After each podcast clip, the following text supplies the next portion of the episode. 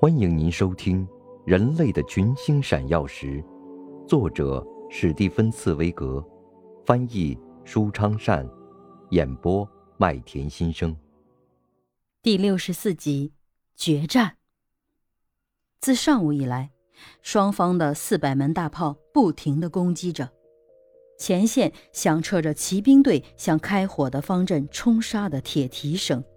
从四面八方传来的咚咚战鼓声震耳欲聋，整个平原都在颤动。但是，在双方的山头上，双方的统帅似乎都听不见这嘈杂的人声，他们只是倾听着更为微弱的钟表的滴答声。两只表在双方统帅的手中，像小鸟的心脏似的，在滴答滴答地响。这轻轻的钟表声，超过所有震天响的呐喊声。拿破仑和威灵顿各自拿着自己的计时器，数着每一小时、每一分钟，计算着还有多少时间，最后的决定性的增援部队就该到达了。威灵顿知道布鲁歇尔就在附近，而拿破仑则希望格鲁希也在附近。现在双方都已经没有后备部队了，谁的增援部队先到，谁就赢得这场战役的胜利。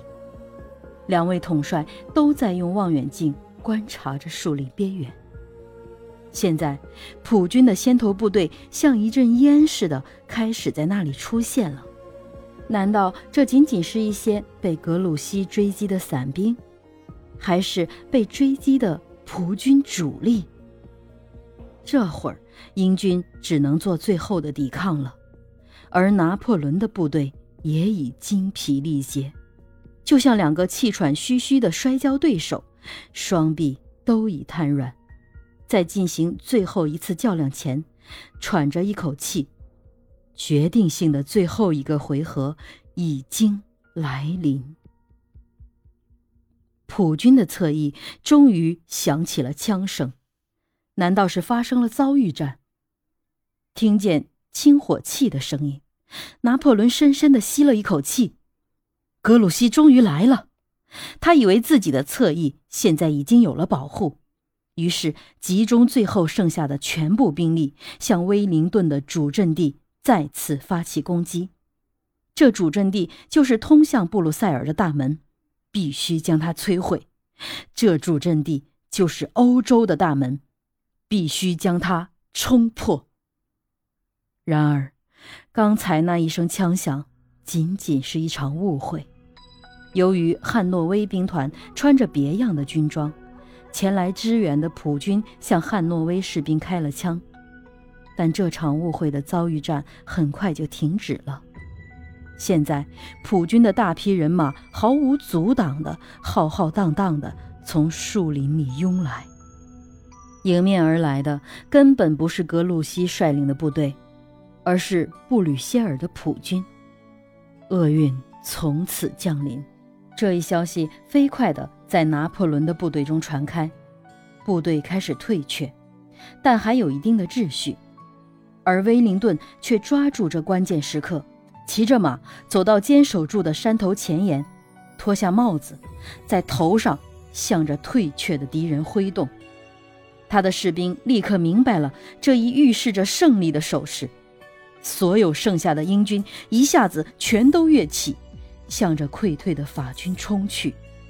与此同时，普鲁士的骑兵则从侧面向仓皇逃窜、疲于奔命的法军冲刺过去。只听得一片惊恐的尖叫声：“各自逃命吧！”仅仅几分钟的功夫。这支赫赫军威的拿破仑军队，变成了一股被驱赶的抱头鼠窜、惊慌失措的人流。这人流卷走了一切，也卷走了拿破仑本人。侧边追赶的普鲁士骑兵对待这股迅速向后奔跑的人流，就像对待毫无抵抗、毫无感觉的流水，猛打猛击。在一片惊恐混乱的叫喊声中。普军轻而易举地俘获了拿破仑的御用马车和全军的贵重财物，俘虏了全部拿破仑军队的炮兵。只是由于黑夜的降临，才拯救了拿破仑自己的性命和自由。一直到午夜，满身污垢、头晕目眩的拿破仑，才在一家低矮的乡村客店里，疲倦地躺坐在扶手软椅上。这时，他再也不是皇帝了。他的帝国，他的皇朝，他的命运，全完了。一个微不足道的小人物的怯懦，毁坏了他这个最有胆识、最有远见的人物，在二十年里所建立起来的全部英雄业绩。您正在收听的是《人类的群星闪耀时》，演播麦田心声，感谢您的收听。